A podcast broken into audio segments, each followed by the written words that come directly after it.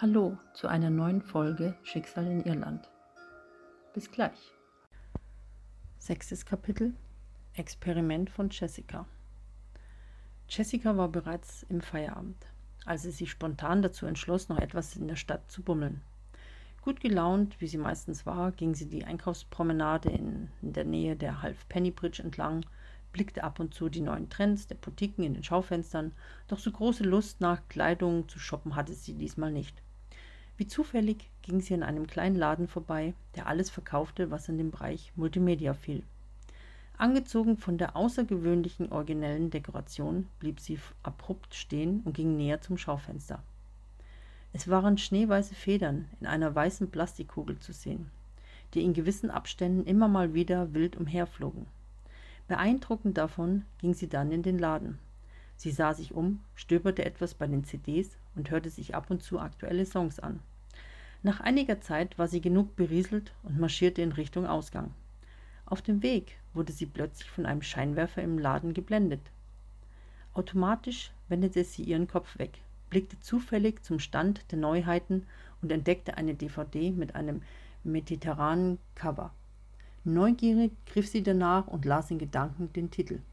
Selbsthypnose, der Weg zu ihrem Unterbewusstsein. Interessant hob sie die Augenbrauen und las auf der Rückseite den Text zum Inhalt durch. Währenddessen kam ihr gleich Celine in den Sinn. Ganz entschlossen ging sie mit der DVD zur Kasse. Später, als Jessica überraschend bei Celine an der Wohnungstüre klingelte, wusste sie nicht, dass Celine schon darauf wartete, dass Jessica vorbeikam und ihr davon erzählte. Hi, meine Süße, ich habe hier eine total geniale DVD. Die könnte dir helfen, dein Problem zu lösen. Dann wirst du schon sehen, ob du dir das alles einbildest oder ob tatsächlich etwas dahinter steckt, sagte Jessica ganz überzeugt. Ich weiß schon, das ist eine Hypnose-DVD. Da kann ich Antworten finden, erwähnte Celine nebenbei, ohne Jessica dabei anzublicken.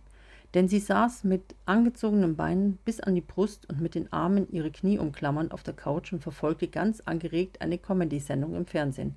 Ihren Kopf stützte sie ganz locker auf die Knie, löste sich ab und zu aus der Umklammerung, um ein paar Chips zu knabbern. Wie? Woher weißt du davon? Ich habe dir doch gar nichts davon erzählt. Dass ich etwas suche, um dir zu helfen, wundert sich Jessica und zog skeptisch ihre Augenbrauen hoch. Na, ich wusste es eben, sagte Celine lässig.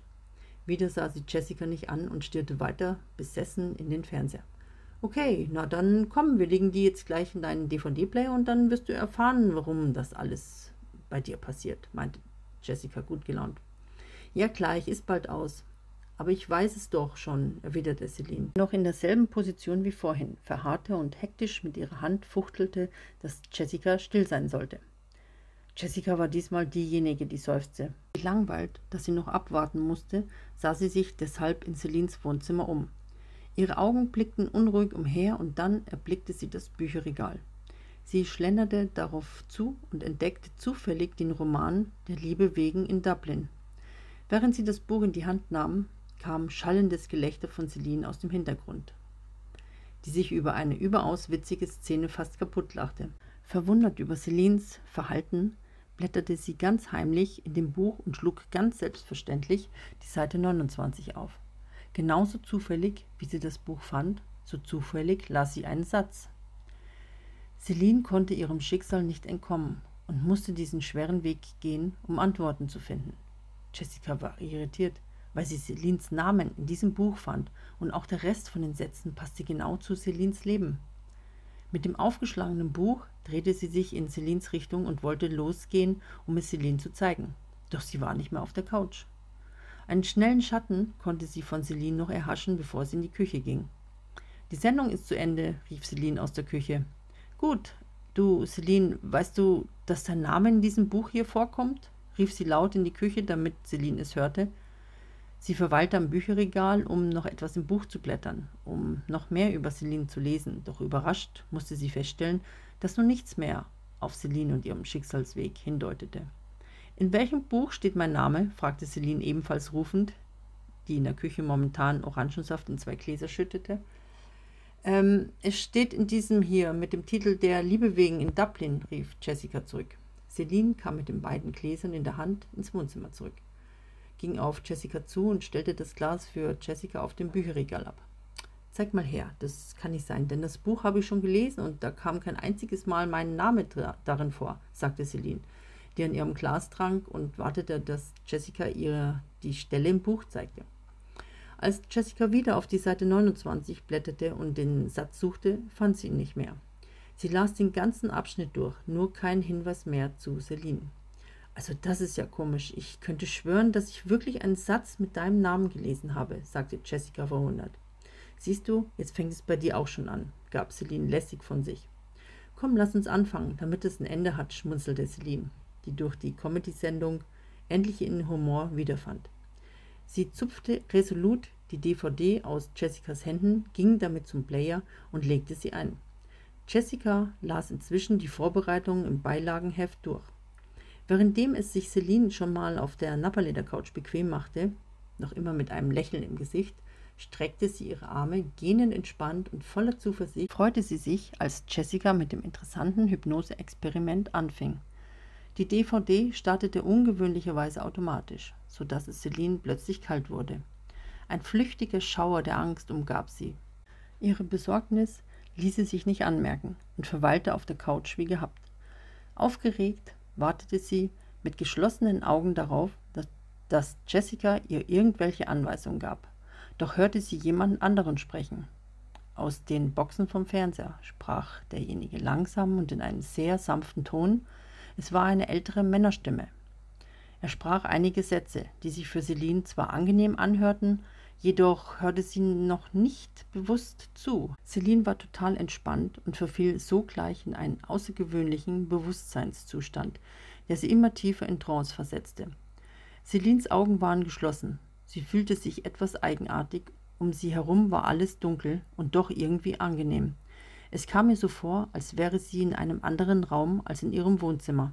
Für sie fühlte es sich an, als ob sie in sich selbst wäre, denn sie nahm bewusst ihren Herzschlag wahr, das rhythmische Pulsieren ihrer Adern, und sie spürte eine wohlige Wärme wie in einem Wellnessbad. Im Hintergrund hörte sie wieder diese sehr galante ältere Männerstimme sprechen, die immer näher kam. Ich werde jetzt von drei an rückwärts zählen. Wenn ich bei eins bin, werden Sie Ihre Augen öffnen. Professor Dr. McCasey sprach behutsam. Drei, zwei, eins. Und nun öffnen Sie Ihre Augen. Ganz langsam und unsicher, blinzelnd, öffnete Celine ihre Augen. Bevor sie ihren Kopf wendete, starrte sie auf rotierende Ventilatorblätter, die sich über ihr an der Zimmerdecke drehten. Es war warmes Wetter, wie im Sommer, und ihr Körper lag bekleidet mit einem hellblauen Sommerkleid bewegungslos auf einem dunkelbraunen Lederkanapee. Sie nahm ihren Körper gar nicht bewusst wahr. Sie fühlte sich wie gelähmt und konnte zuerst nur ihren Kopf bewegen. Ihre Augen wanderten in dem hellen Raum herumher. Zuerst sah sie eine Yucca-Palme in der Ecke, wenig später erblickte sie dann einen älteren Herrn und sah ihm direkt in seine väterlichen braunen Augen. Es war die Praxis von Professor Dr. McCasey. Völlig irritiert, wo sie sich befand, konnte sie sich mit einem Mal aufrichten und stierte für den sie unbekannten Mann an. Unauffällig sah sie sich weiterhin im Zimmer um. Professor Dr. McCasey sah Celine über seine Lesebrille mit nachdenklichem Blick an.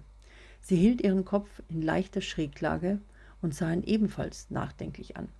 Ein paar Sekunden warteten beide ab, ob etwas passierte. Doch Celine war die Erste, die diese Spannung durchbrach. Wo bin ich hier und wer sind Sie?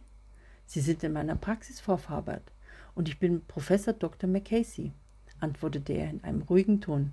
Sie schaute Professor Dr. McCasey ungläubig an und wunderte sich darüber, weil er ihren Namen kannte. Und was mache ich hier? Celine war irgendwie ganz durcheinander. Vor eineinhalb Stunden sind Sie zu mir in die Praxis gekommen.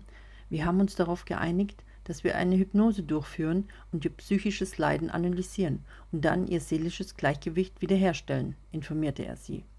Während er Celine das sagte, schenkte er ihr ein Glas Wasser ein. Hier trinken Sie. Bestimmt haben Sie Durst, nach all dem, was Sie erzählten, lächelte er sie mit geschlossenen Lippen an. Was habe ich denn alles erzählt? fragte Celine vorsichtig. Von Professor Dr. McCasey war ein tiefes Ein- und Ausatmen zu hören. Ihr Zustand ist nicht der beste, Frau Fabert. Wir werden noch mindestens eine Sitzung benötigen, um Sie wieder in die Realität zu holen, versuchte er ihr klarzumachen. Celine starrte Professor Dr. McCasey einige Zeit irritiert und teilnahmslos an. Was meinen Sie damit, in die Realität zu holen? Ich will dorthin, wo ich sicher bin, sagte Celine spontan und war sehr nervös, da sie nicht wusste, was mit ihr passierte.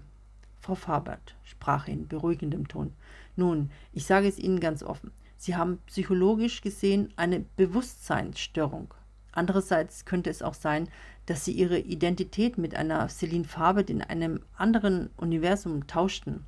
So genau habe ich es noch nicht analysiert, denn Ihr Fall ist sehr ungewöhnlich. Jedenfalls denken Sie, Sie sind real in dieser Welt, von der Sie erzählten, doch sind Sie es wiederum nicht. Es ist so, dass Sie nur psychisch dort sind, wenn Sie verstehen, was ich meine. Eine etwas komplizierte Angelegenheit, sagte Professor Macasey. Celine war so verdutzt, dass sie erstmal die Worte wegblieben.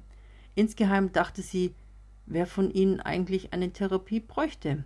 Er saß nun entspannt in seinem braunen Ohrensessel, machte sich Notizen über Celines Reaktion, dann sah er sie wie zuvor über seine Lesebrille abwartend an. Die Akte von Celine lag offen auf seinem Schoß. Ernst und grüblerisch wegen Celine zog er ab und zu mit der Rückseite des Kugelschreibers auf den Unterlagen kleine Kreise.